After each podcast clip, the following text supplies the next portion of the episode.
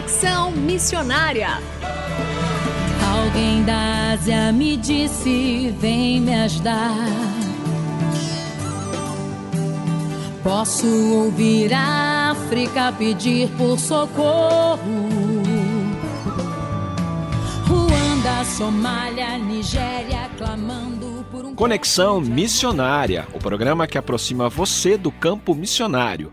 Nosso propósito é informar de que maneira você pode se envolver com a obra missionária, compartilhar motivos para intercessão e também apresentar oportunidades para que você possa ir a um campo missionário. Iremos mostrar aqui como fazer missões de curto e longo prazo, entrevistas e a programação de eventos e atividades missionárias para quem deseja fazer parte daquilo que Deus está realizando no Brasil e no mundo. Fique conosco, está começando mais um Conexão Missionária. Fique conosco em Conexão Missionária.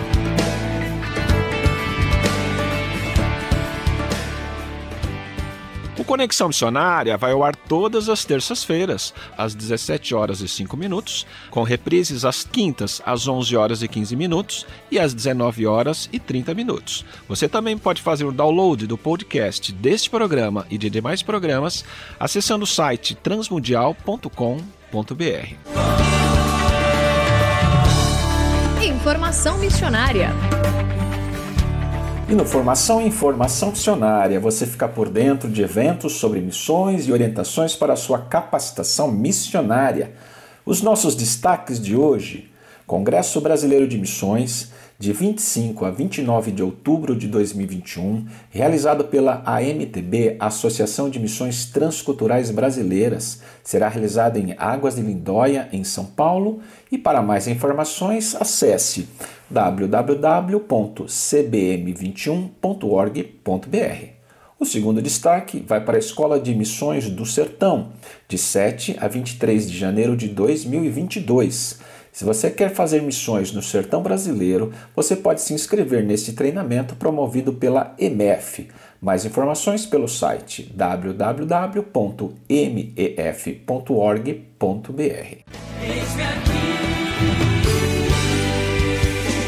Fazendo Missões para quem deseja fazer parte daquilo que Deus está realizando no Brasil e no mundo.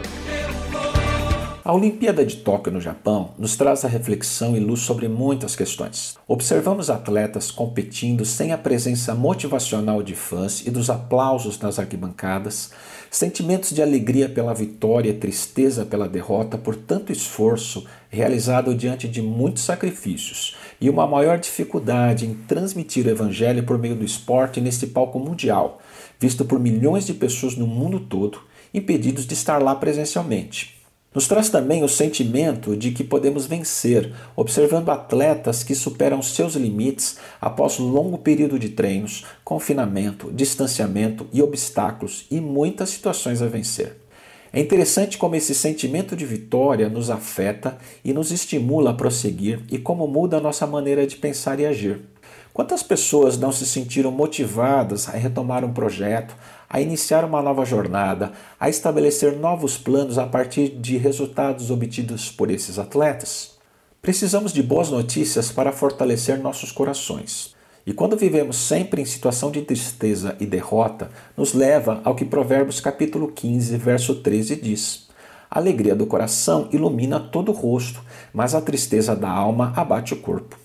Há muitas situações e pessoas para frustrarem nossos planos de vitória e nos desanimar ante as situações que nos deparamos. A inquietação, preocupação e outros sentimentos nos levam a pensar que não conseguiremos. Contudo, Romanos capítulo 12, versos 12, nos ensina a nos alegrarmos na esperança que é em Cristo, sermos pacientes na tribulação e perseverantes em oração.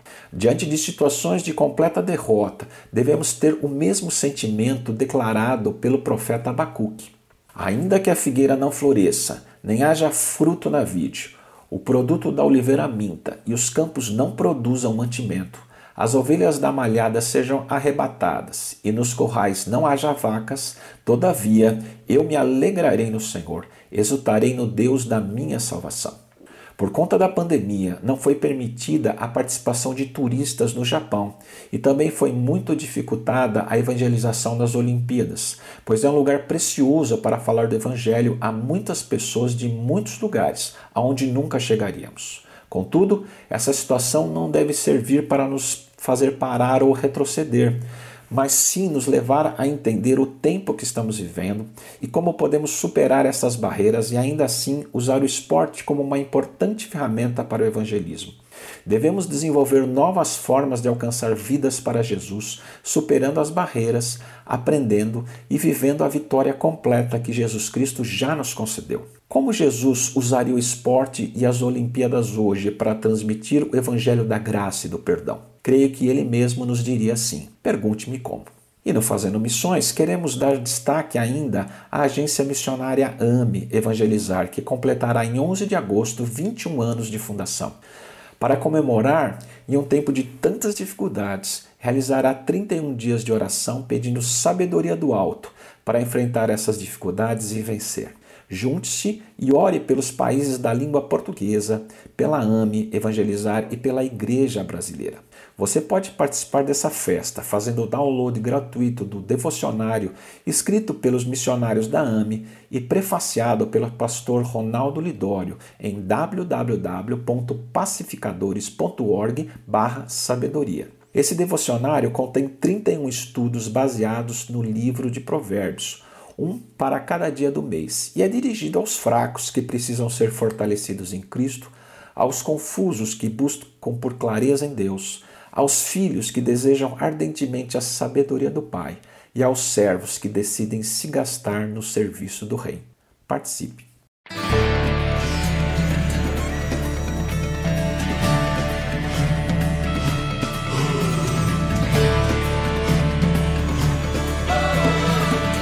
Estamos encerrando mais um programa Conexão Missionária. Eu, Renato Kroger, apresentei, com trabalhos técnicos a cargo de Tiago Lisa, Lilian Claro e Luiz Felipe, e vietas gravadas gentilmente por Renata Burjato. A você que esteve conosco até agora, nosso muito obrigado e que Deus te abençoe e até o próximo Conexão Missionária.